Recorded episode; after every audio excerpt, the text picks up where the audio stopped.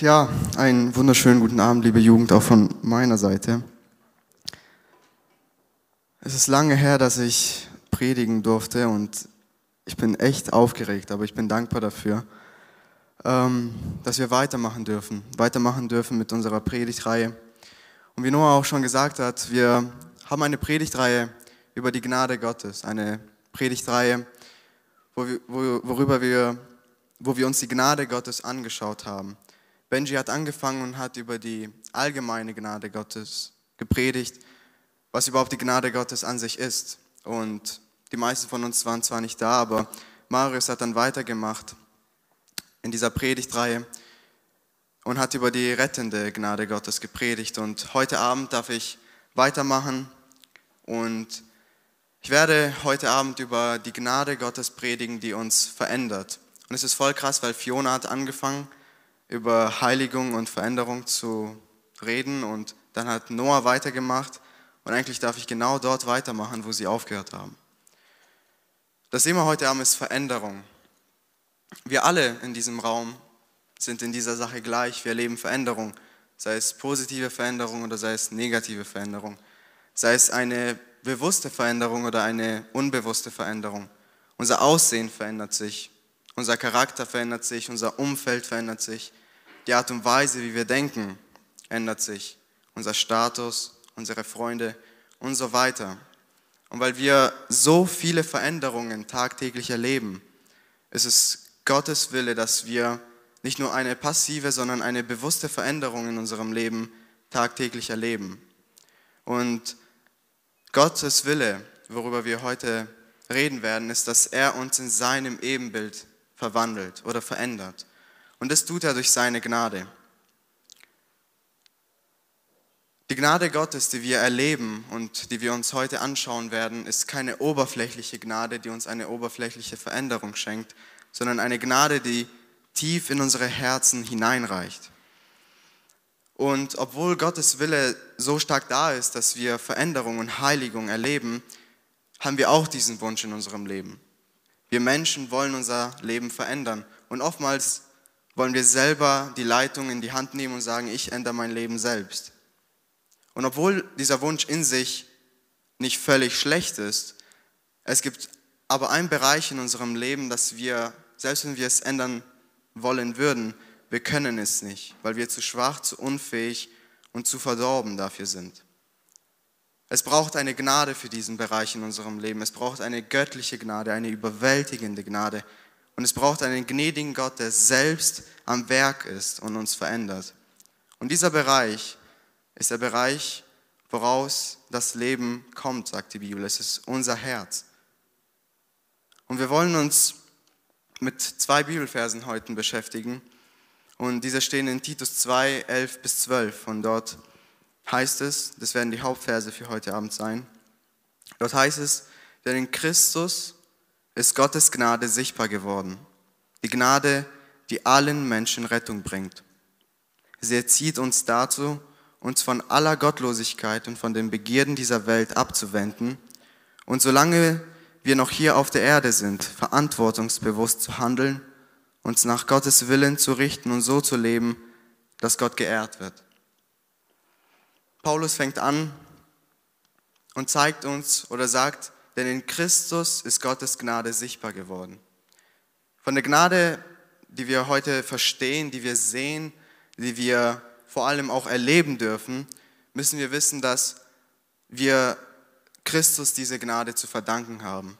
Dass wir diese Gnade erst sehen und erleben oder nur deswegen sehen und erleben, weil Christus für uns sich hingegeben hat. Bibelausleger sagen, dass Christus selbst als Mensch die Gnade Gottes im Fleisch wurde. So legen sie diesen Bibelvers hier aus. Nichtsdestotrotz dürfen wir wissen, dass diese Gnade, von der wir heute reden werden, sie ist sichtbar, sie ist zugänglich, sie versteckt sich nicht. Diese Gnade ist aber auch nicht nachtragend, sondern die Gnade Gottes ist eine zuvorkommende Gnade, die uns dort begegnet, wo, wo wir es brauchen. Paulus geht weiter und sagt, die Gnade, die allen Menschen Rettung bringt. Und ich dachte mir, soll ich darauf eingehen, soll ich darauf nicht eingehen, aber ich werde nur kurz darauf eingehen. Darauf, dass Die Gnade, die wir heute verstehen, ist, die, was Paulus hier sagt, dass sie allen Menschen Rettung bringt, bedeutet nicht, dass jeder Mensch gerettet wird. Das, bevor wir weitermachen, ist es wichtig zu verstehen, dass diese Gnade Gottes nicht so überwältigend ist, dass sie sich aufzwingt und jeden Menschen zum Glauben sozusagen bekehrt, sondern nur diejenigen erfahren Errettung oder nur diejenigen werden gerettet, die sich für Christus selbst entscheiden. Und das ist einfach nur eine Nebensache, weil das im Vers hier einfach auftaucht. Und das Wort allen hier bedeutet nicht jedem Menschen gleich, dass die Gnade Gottes jedem Menschen einfach Rettung bringt, sondern allen bedeutet, dass es über die Kultur hinausgeht. Dass kein Mann noch Frau, kein Grieche oder Jude, klein und groß, dünn und dick, jeden Menschen kann die Gnade Gottes erreichen. Und auf dieser Grundlage, dass die Gnade Gottes eine sichtbare Gnade ist, zu der wir Zugang haben, wollen wir uns mit dem Haupttext dieser Predigt beschäftigen, die Veränderung, die Gott an uns vornimmt durch seine Gnade. Und dort heißt es in Vers 12, sie erzieht uns dazu, uns von aller Gottlosigkeit und von den Begierden dieser Welt abzuwenden. Und solange wir noch hier auf der Erde sind, verantwortungsbewusst zu handeln uns nach Gottes Willen zu richten und so zu leben, dass Gott geehrt wird. Wie schon erwähnt, die Gnade Gottes, sie versteckt sich nicht. Und das sehen wir hier. Sie erzieht uns. Die Gnade Gottes lässt uns aber auch nicht in Ruhe, weil würde uns die Gnade Gottes in Ruhe lassen, dort, wenn wir Ruhe wollen, würde Gott uns selbst verlassen. Die Gnade Gottes, sie konfrontiert uns. Sie begegnet uns, sie geht uns nach. Dort, wo wir uns befinden. Das Überwältigende an dieser Gnade ist, dass diese Gnade keine Grenzen kennt. Diese Gnade ist keine billige Gnade, aber eine göttliche Gnade, die keinen zu guten Christen oder zu verlorenen Sünder kennt. Diese Gnade ruft jeden Menschen zu, Veränderung zu erleben, sei es der Pastor oder sei es der Anfänger im Glauben. Die Gnade Gottes macht keinen Unterschied. Die Gnade Gottes lädt jeden Menschen zur Veränderung ein. Und die Gnade Gottes, ich habe schon vorweggenommen, sie hat ein Ziel, nicht nur einen einzigen, aber worüber wir heute Abend reden werden, das ist uns zu verändern. Die Gnade Gottes ist nicht nur eine annehmende Gnade, darüber reden wir gerne. Die Gnade Gottes, sie nimmt uns an, so wie wir sind. Und das stimmt auch. Aber die Gnade Gottes ist vor allem eine verändernde Gnade. Viele Leute predigen leider heutzutage, dass Gott uns annimmt, so wie wir sind. Und das stimmt auch. Aber es fällt uns schwer zu erwähnen oder denen, ich weiß es nicht warum, aus Mangel, aus Wissen oder Menschenfurcht, ich weiß es nicht, aber die Gnade Gottes nimmt uns an, um uns nicht zu lassen, so wie wir sind. Sie nimmt uns an, so wie wir sind, aber es ist nicht nur eine annehmende Gnade, sondern eine verändernde Gnade. Gott nimmt uns an, damit wir verändert werden und nicht gleich bleiben. Gott ist kein passiver Gott, dem es egal ist, wie es in uns aussieht, sondern Gott ist ein Gott, der aktiv an unserer Heiligung und Veränderung arbeitet. Und vor allem, Gott ist viel mehr daran interessiert, dass wir geändert werden, als wir selbst. Und diese Wahrheit an sich hat, mich, hat mir so viel Trost gegeben, weil wenn Gott mehr daran interessiert ist, dass ich Heiligung und Veränderung erlebe, dann heißt es, dass wenn ich keinen Raum mehr oder wenig Raum für Veränderung sehe, dass Gott noch so viel Raum sieht in meinem Leben, was verändert werden muss. Paulus sagt, dass die Gnade Gottes uns erzieht. Und dieses Wort wird in anderen Bibelübersetzungen mit die Gnade Gottes züchtigt uns oder lehrt uns. Jedenfalls möchte ich auf ein Bild eingehen, was im Urtext von diesem, von diesem Wort zu finden ist. Und das ist dieses Bild, dass Kinder von klein auf erzogen werden. Ein Kind, das keine Ahnung vom Leben hat, wird von irgendjemandem erzogen. Und das ist die Gnade Gottes, sie erzieht uns. Die Bibel lehrt uns, dass jeder, der in Christus ist, eine neue Kreatur ist. Und dass wir am Anfang, wenn wir zum Glauben kommen, kleine Kinder sind im Glauben. Und dass wir heranwachsen sollen geistlich. Wenn unsere Eltern uns von klein auf erzogen haben, dass wir einen reifen und weisen und aufrichtigen Charakter entwickeln, dass wir in unserem Leben richtige und auch gottesfürchtige Entscheidungen leben, äh, treffen können, wie viel mehr ist der Schöpfer von unseren Eltern und uns selbst daran interessiert, dass wir einem, einen, einen Charakter entwickeln oder dass wir von ihm erzogen werden nach, nach seinem Willen. Und das Schöne daran ist, ist, dass Gott nicht wie unsere Eltern sind. Unsere Eltern haben Fehler gemacht und wir werden Fehler bei unseren Kindern machen. Aber wenn Gott uns erzieht nach seinem Willen, dürfen wir wissen, dass Gottes Wille vollkommen ist und perfekt. Gott ist ein Vater, der keine Fehler macht, sondern wie ein Töpfer, der ein Stück Ton hat und es nach seinem Willen formt, so formt uns Gott nach seinem Willen, nach seinem perfekten Willen in seinem Ebenbild. Gott nimmt uns an, um uns zu verändern. Gott nimmt uns an, um uns zu formen, um unser Handeln, um unsere Gedanken, um unsere Herzenseinstellung, um unsere Gewohnheiten eben so zu machen, dass sie ihm gefallen. Und wir benutzen dieses Wort, dass er uns in seinem Ebenbild heiligt. Was bedeutet das?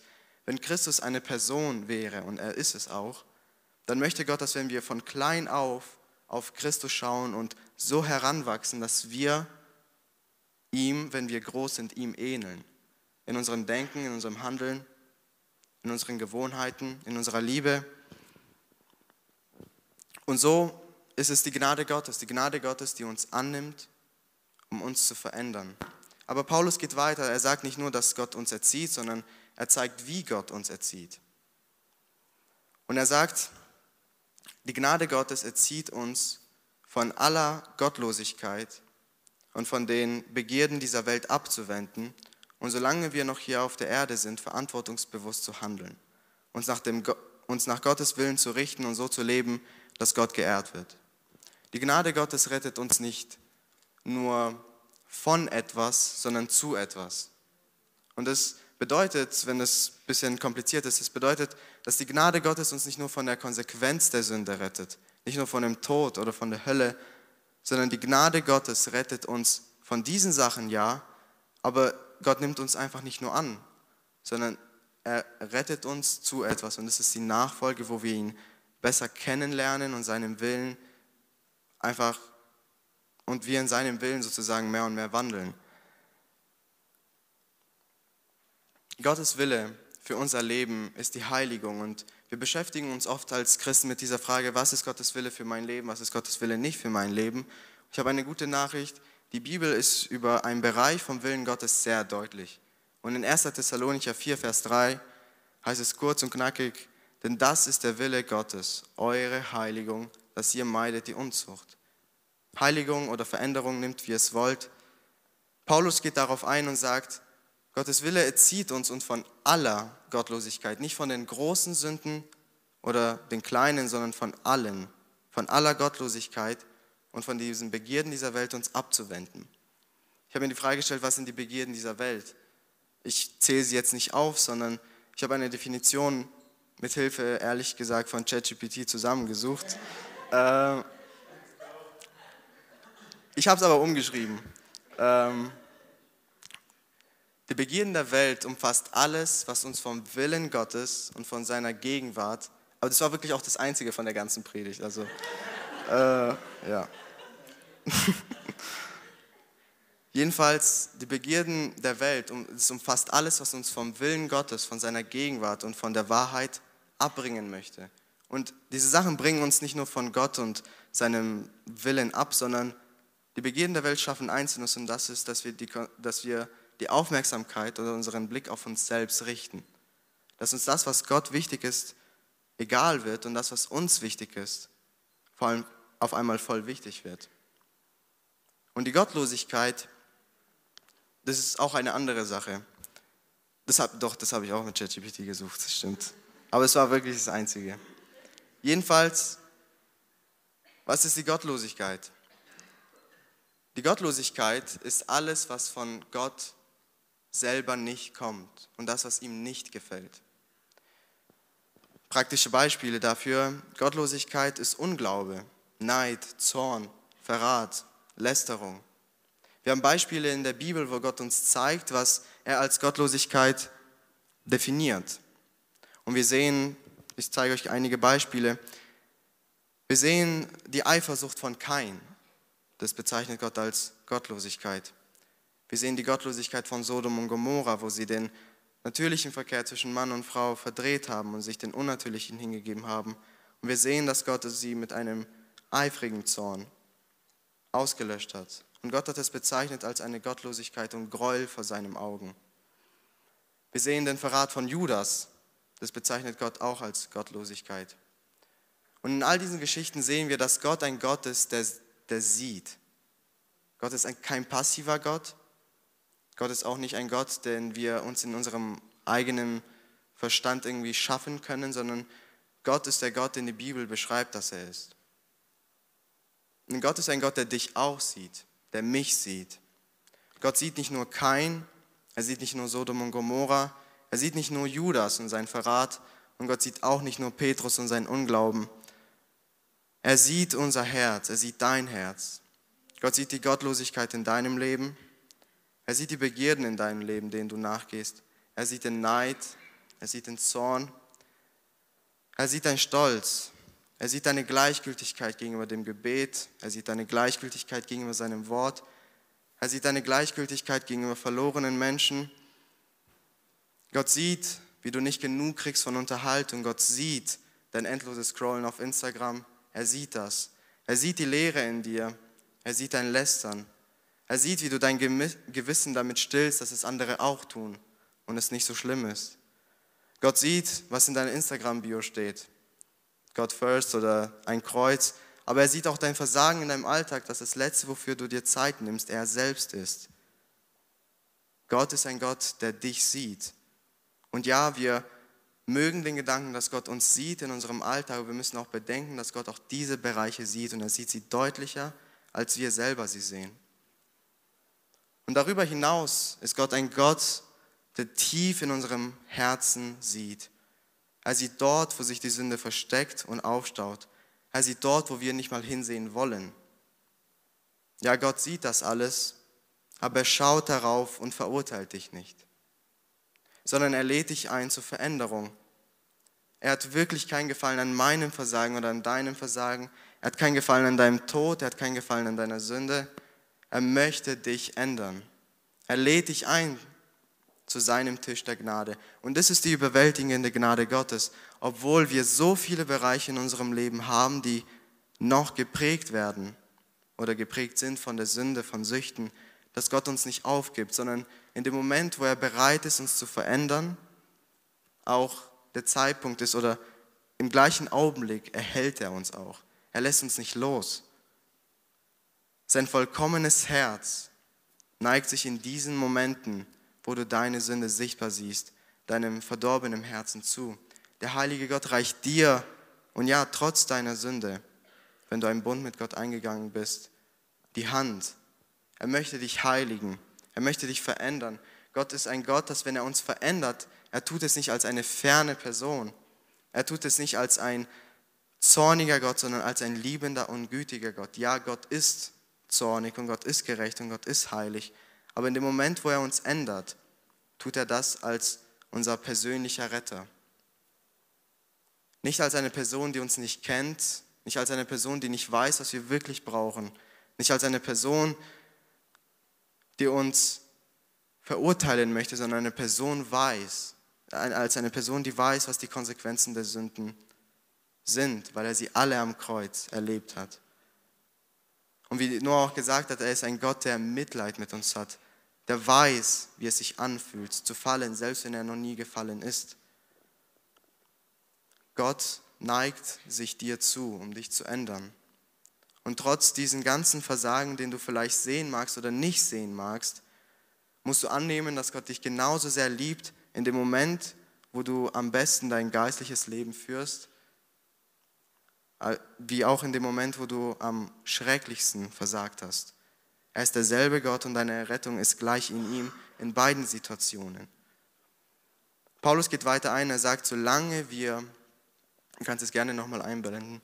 Solange wir noch hier auf der Erde sind. Wir sind darauf eingegangen, dass, das war in Vers 12, egal. Ähm, er sagt zuerst, dass Gottes Gnade uns erzieht, uns von aller Gottlosigkeit und Begehen der Welt abzuwenden.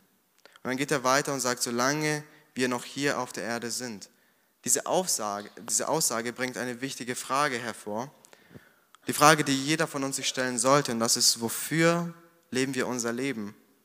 Und ich musste mir die Frage stellen, warum wünsche ich mir eigentlich 80 Jahre alt zu werden, also dieser Durchschnittsalter, den anscheinend jeder erreichen sollte? Warum wünsche ich mir weiter zu leben? Nicht, weil ich sterben möchte, sondern wofür möchte ich mein Leben und die Zeit, die, die mir Gott schenkt, investieren? Paulus zeigt uns einen Lebensstil, das Gott geehrt hat und auch immer noch ehrt. Und zwar im ersten, äh, im Philipperbrief Kapitel 1. Dort sagt er, dass Christus, dass, dass Christus sein Leben ist und Sterben ein Gewinn.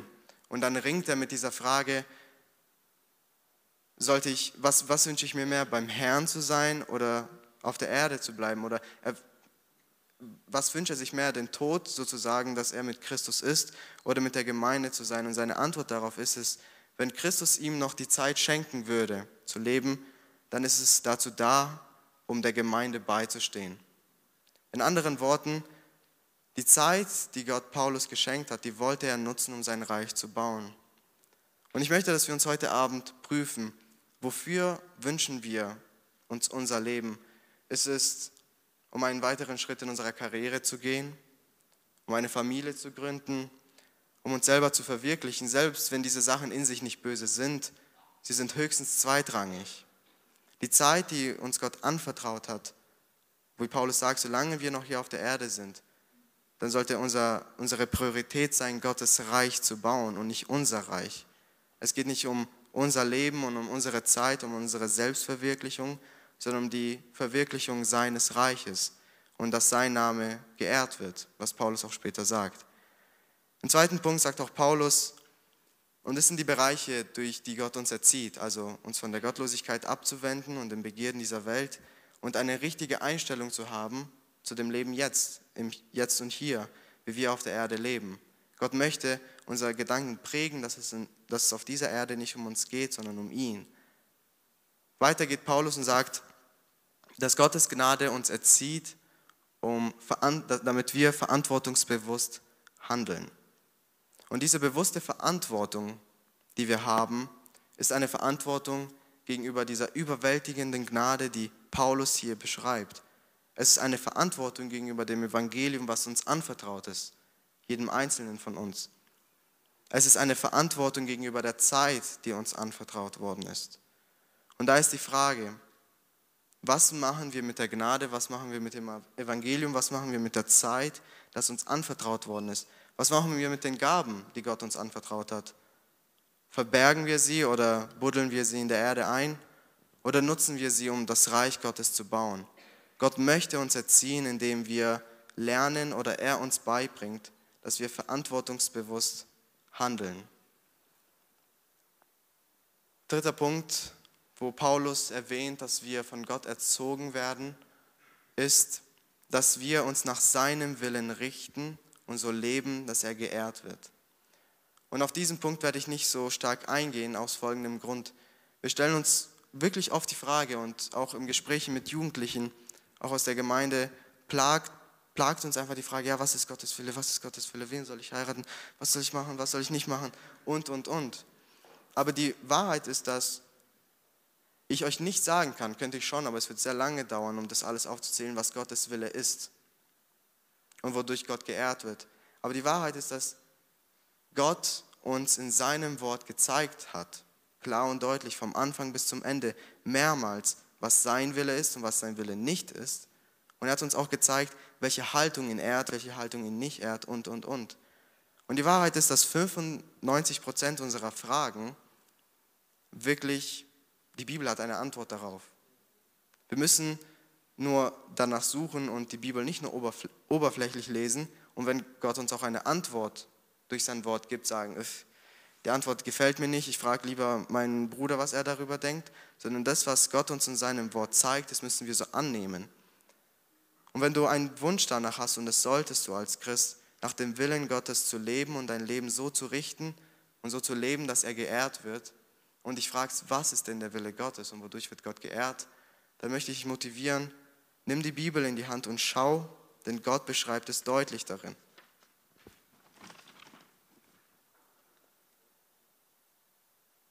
Diese zwei wichtige Fragen, wodurch wird Gott geehrt und wie kann ich mich nach seinem Willen ausrichten, diese, auf diese Fragen haben wir Antworten. Und ich wiederhole mich zum dritten Mal, fällt mir auch auf, aber trotzdem, Gott ist so gnädig mit uns, dass er uns sein Herz, sein Wille, seine Gedanken, seine Empfindungen detailliert mitgeteilt hat, detailliert gezeigt hat und das ist in seinem Wort.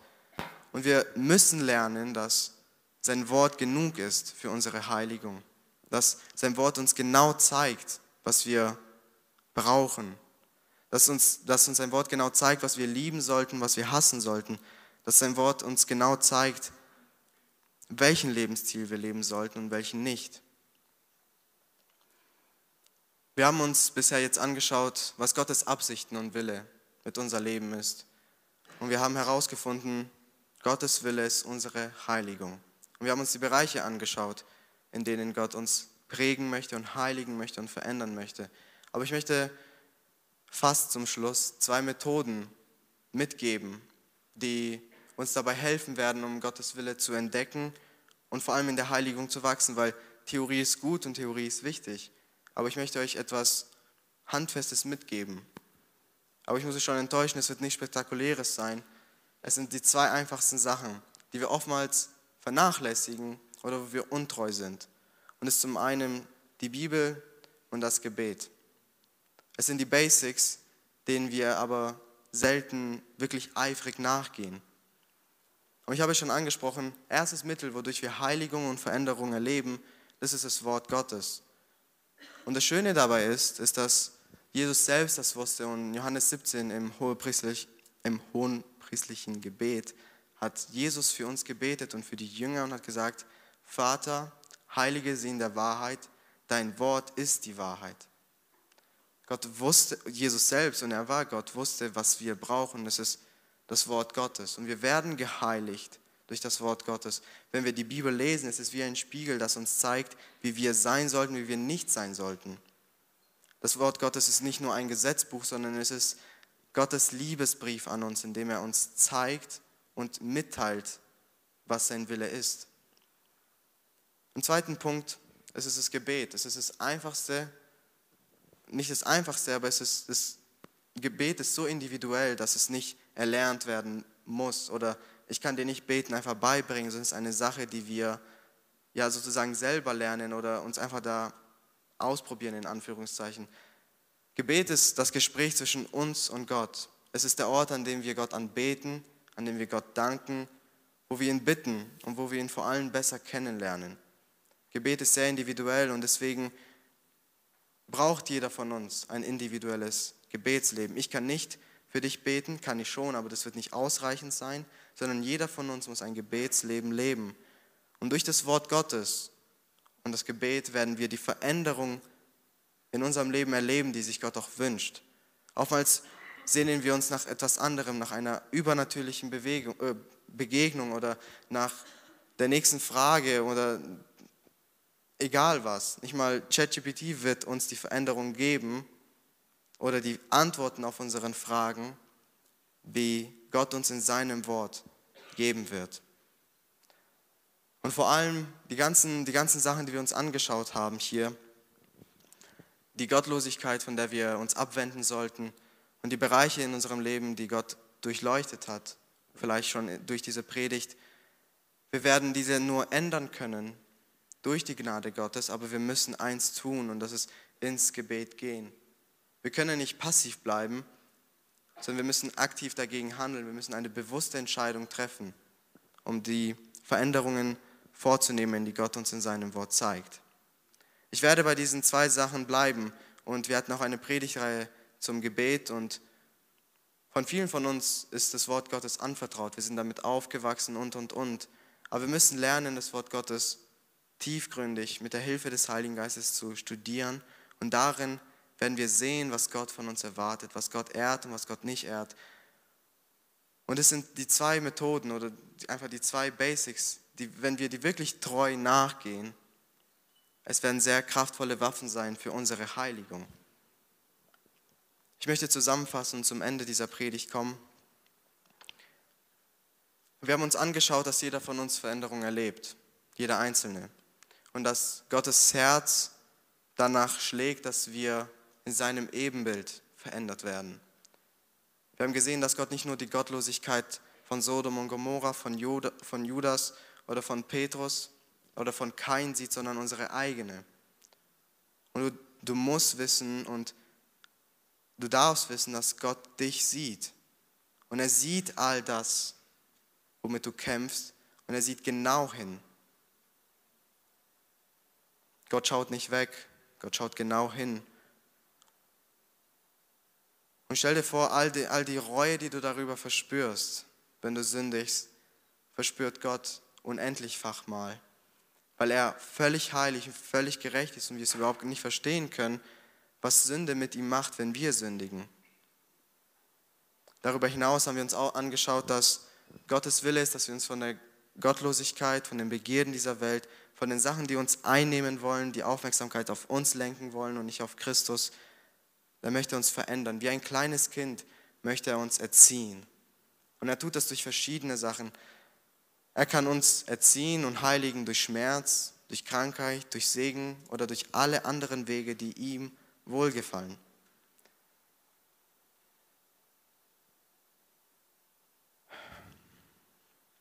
Gott sieht unseren persönlichen Kampf und er hat Mitleid mit uns, wie Noah gesagt hat. Er ist ein hoher Priester, der für uns einsteht. Wenn Gott uns verändert, dann tut er das nicht als eine ferne Person, sondern als unser persönlicher Retter, der genau weiß, was wir brauchen. Er neigt sich uns zu, er wendet sich nicht ab. Und das ist die überwältigende Gnade Gottes, dass Gott allen Grund hätte, uns abzustoßen und uns seinem Zorn zu schenken, aber er tut das nicht sondern er entscheidet sich dazu, uns gnädig zu sein. Er neigt sich uns zu und er lädt uns ein zu seinem Tisch, damit wir Veränderung erleben über all die Bereiche in unserem Leben, die ihm nicht wohlgefallen. Er möchte, dass wir geprägt werden dadurch, dass das Leben auf der Erde sich nicht um uns dreht, nicht um unsere Karriere, nicht um unsere Familien, nicht um die Frau, nicht um den Mann, nicht um die Ausbildung, um nichts anderes, diese Sachen sind zweitrangig, aber er soll Priorität sein. Ich möchte zum Schluss kommen und eine Sache ansprechen, die ich erlebt habe.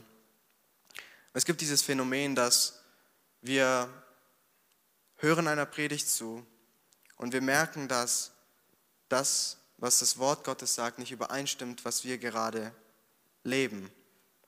Es stimmt nicht überein und trotzdem entscheiden wir uns oftmals dazu, einfach weiterzuleben, weiterzugehen. In Ignoranz gegenüber dieser überwältigenden Gnade Gottes, die uns begegnet und uns ändern möchte, sagen wir, ja, war gute Predigt, aber ich gehe jetzt weiter mein Leben leben.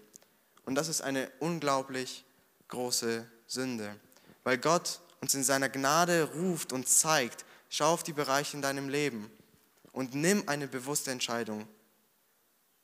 Nimm dir die, nimm diese Entscheidung und mach sie bewusst.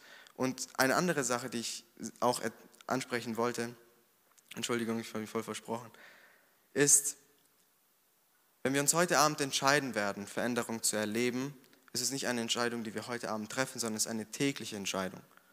Heiligung passiert täglich. Heiligung ist nicht, wir hören eine Predigt einmal in zwei Monaten, dann heiligen wir uns und dann bis in zwei Monaten leben wir einfach weiter sondern Heiligung ist eine bewusste Entscheidung. Es ist eine Dauerveränderung, bis wir sterben werden.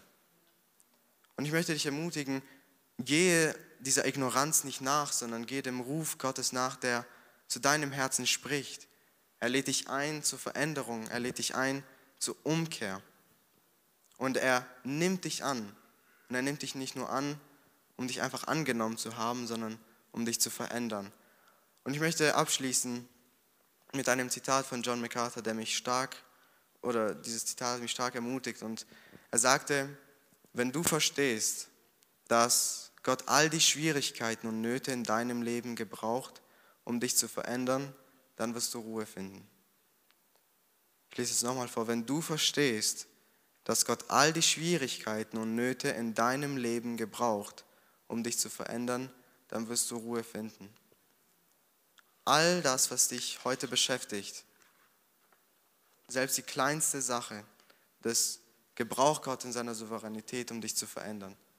Die Krankheit, die du hast, auch die gebraucht Gott, um dich zu verändern, um dich zu heiligen. Die Nöte, die Umstände, die Fragen, die Zweifel, alles gebraucht Gott in seinem ewigen Plan, um uns seinem Sohn ähnlicher zu machen.